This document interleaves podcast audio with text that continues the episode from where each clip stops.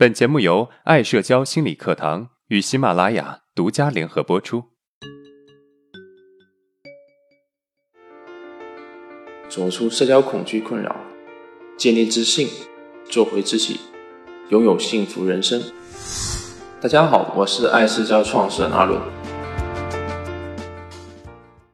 我们之前所讲的内容啊，都离不开自卑，但是我们并没有针对自卑来展开话题。那么今天我们就来好好聊一聊自卑。也许啊，你对于自卑有很深的误会。什么是自卑呢？我们先把定义搬出来。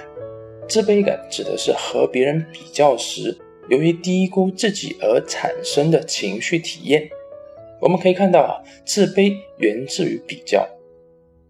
奥地利心理学家阿德勒认为，人从幼儿时期由于无力、无能、无知。必须依附父母和周围世界，就会发生一定的自卑感。这个自卑感呢是必然存在的，因为我们没有办法让自己独立。假如啊，我们所依赖的外界突然之间改变，那么我们可能会面对死亡。当我们处于婴儿时期，也就是零到二岁期间，这个时候的孩子啊，如果在睡觉，一旦睡醒的时候发现自己的母亲不在身边。就容易哭，这其实是因为在这个时候的小孩子弱小，而哭呢是用来获取关注的方式。尽管父母会尽可能的满足孩子的需求，但是不可能百分之百的满足孩子的需求，也就是总有照顾不到的时候。这个时候呢，孩子就容易因为自己的弱小而产生自卑的心理。记得有一次啊，跟一个女性朋友在一家茶叶店里面喝茶。那次他刚好是带着孩子出来，孩子差不多是一周多。他的孩子呢，在下午两点之后一般都会睡一觉。那天下午两点左右，孩子刚好在沙发上睡着了。我的朋友看见孩子睡着了，在孩子醒来之前呢，出去了一下，让我帮他看一下。我想，虽然我不会带孩子，一个睡着的孩子，我总是可以照顾的吧。结果不巧的是，我朋友前脚刚出门，孩子后脚就醒了。刚醒的时候还好，看了我一眼，我还跟他笑了一下。他突然看向四周，发现妈妈不在身边，一下子就哭了出来。我就不知所措了，不知道的人啊，还以为我欺负他了。可见啊，这个时期的孩子对于妈妈有强烈的依赖，这种自卑感可以说是不可避免的。因为母亲不可能时刻满足孩子的需要，所以这一部分的不安全感是必然存在的。不过啊，幸运的是，我们只要在成长的过程中受到足够的关爱，那么这一部分的自卑是会慢慢消失的，基本上不影响我们的社交。以上这种啊是每个人都存在的。那么接下来我要介绍的是一部分人有。一部分人没有的自卑，也就是由于后天环境给予不了足够的关注、支持和保护而产生的自卑感。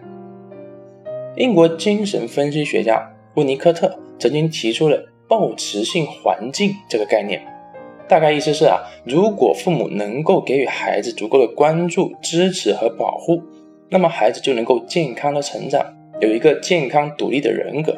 而这部分往往是我们中国父母做不到的。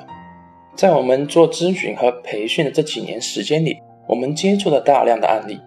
这些案例啊，绝大部分都有一个共同的特点，那就是父母大多给不了抱持性环境，对孩子的态度呢，基本上是高要求、批评、打压、对比。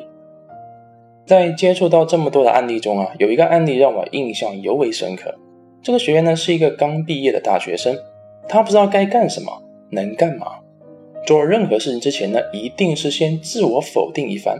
有一次，在他的日记中写到他的成长经历，他谈到啊，他对父亲的感觉是恶心、可怕的。我很少见到一个人这么形容自己的父亲，而当我看到他具体说到一件事情的时候啊，我便觉得这是可以理解的。他说到啊，在小学六年级的时候，有一次他要出去玩。他的父亲叫住了他，说：“你的作业做了吗？”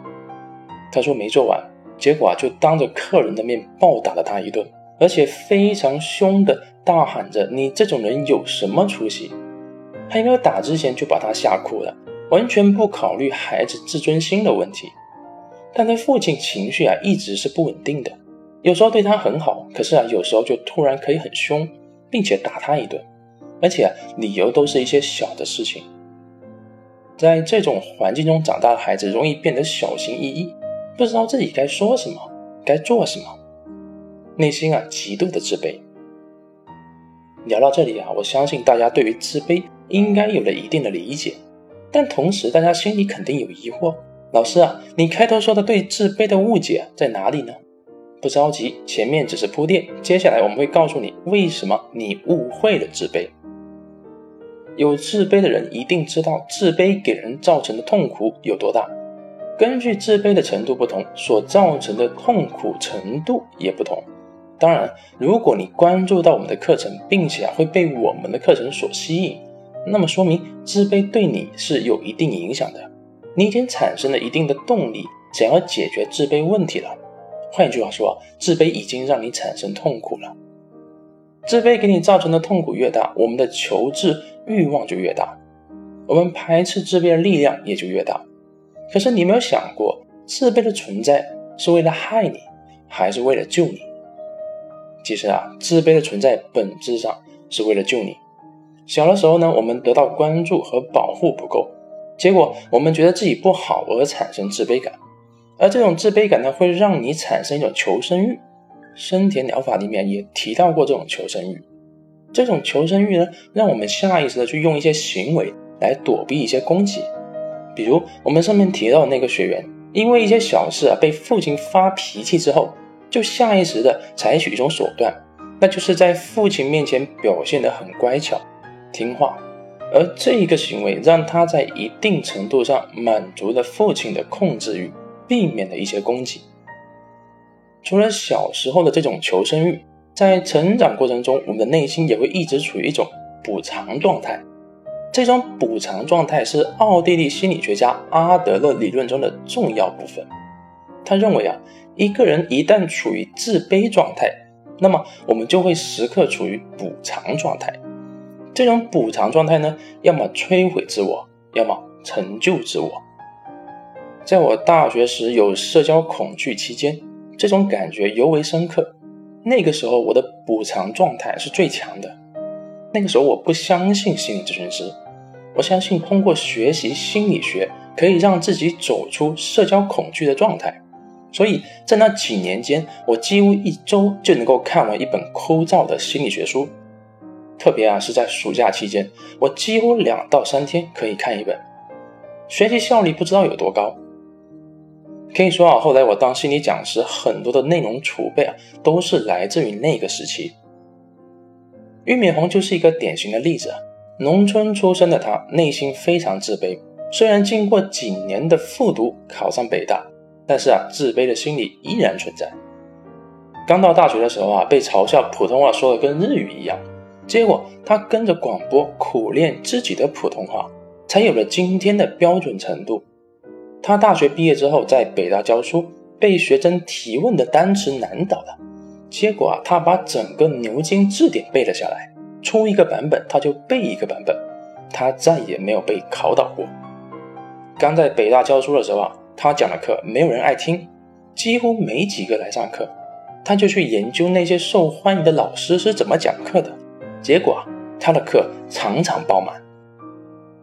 如果没有自卑，他也没有今天，也不会成为一个上市教育集团的董事长，中国最有钱的老师。所以，不要再以敌对的心态去对待自卑，积极的看待自卑，把自卑当做我们前进的动力，把我们的力量放在行动上，而不是放在自我攻击上面。自卑是一种很神奇的情绪。如果你不用它来让自己行动，那么它则会变成攻击你的一把利剑。那么，我们来回顾一下今天的内容。第一，一个人在婴儿时期就有自卑，因为我们没有足够的生存能力，我们必须依赖于我们的父母和周围的人。第二，一个人在成长过程中需要有保持性环境，即得到父母的关注。支持和保护，否则啊，很容易发展出自卑的心理。第三，自卑也许让你痛苦，但是呢，在小的时候啊，会让你采取一些手段来自我保护。